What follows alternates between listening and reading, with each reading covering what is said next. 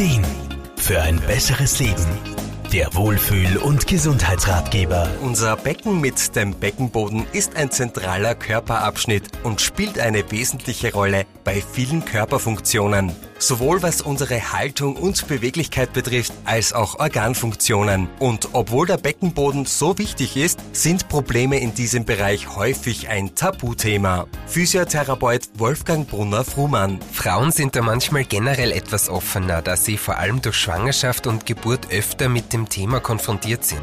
Bei Männern sieht das anders aus, wobei man dazu sagen muss, dass Männer aufgrund ihrer kompakteren Anatomie auch weniger mit Beckenbodenproblemen zu tun haben. Aber vor allem mit zunehmendem Alter können auch Männer zum Beispiel von Inkontinenz betroffen sein. Daher gibt es Beckenbodenphysiotherapie auch speziell für Männer, nicht nur für Frauen.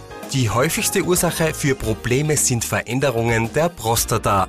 Das ist bei Männern jenes kastaniengroße Organ, das unterhalb der Blase sitzt und die Samenflüssigkeit produziert. Verändert sich die Größe der Prostata oder muss sie aufgrund einer Krebserkrankung vielleicht sogar entfernt werden, ja dann verändert sich natürlich auch die Situation im Becken. Dadurch fehlen dann verschiedene Verschlussmechanismen oder sie sind geschwächt und so kann es dann beispielsweise zum unkontrollierten Harnverlust kommen. Ob eine Inkontinenz nach einer Operation auftritt und wie stark sie ist, das hängt von verschiedenen Faktoren ab. Wolfgang Brunner-Frumann aus Graz. Es kommt zum Beispiel darauf an, wie stark die Prostata-Veränderung war und wie schonend operiert werden hat können. Es hängt aber auch oft davon ab, wie trainiert und aktiv ein Mann vor der OP war und welche Risikofaktoren vielleicht vorhanden sind, zum Beispiel Übergewicht, Diabetes ähm, oder auch ein fortgeschrittenes Alter zum Beispiel. All das ist neben der Therapie auch entscheidend dafür, wie hoch die Chance ist, dass man wieder kontinent werden kann.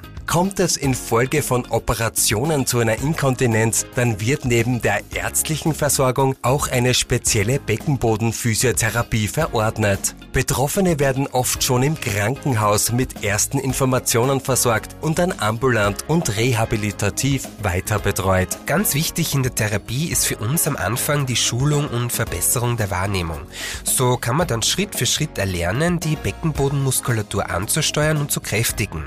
In verschiedenen Belastungsstufen je nach Wundheilungsphase.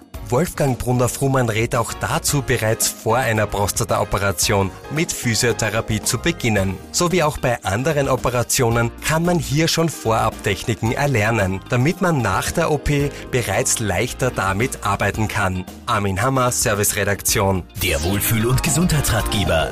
Jede Woche neu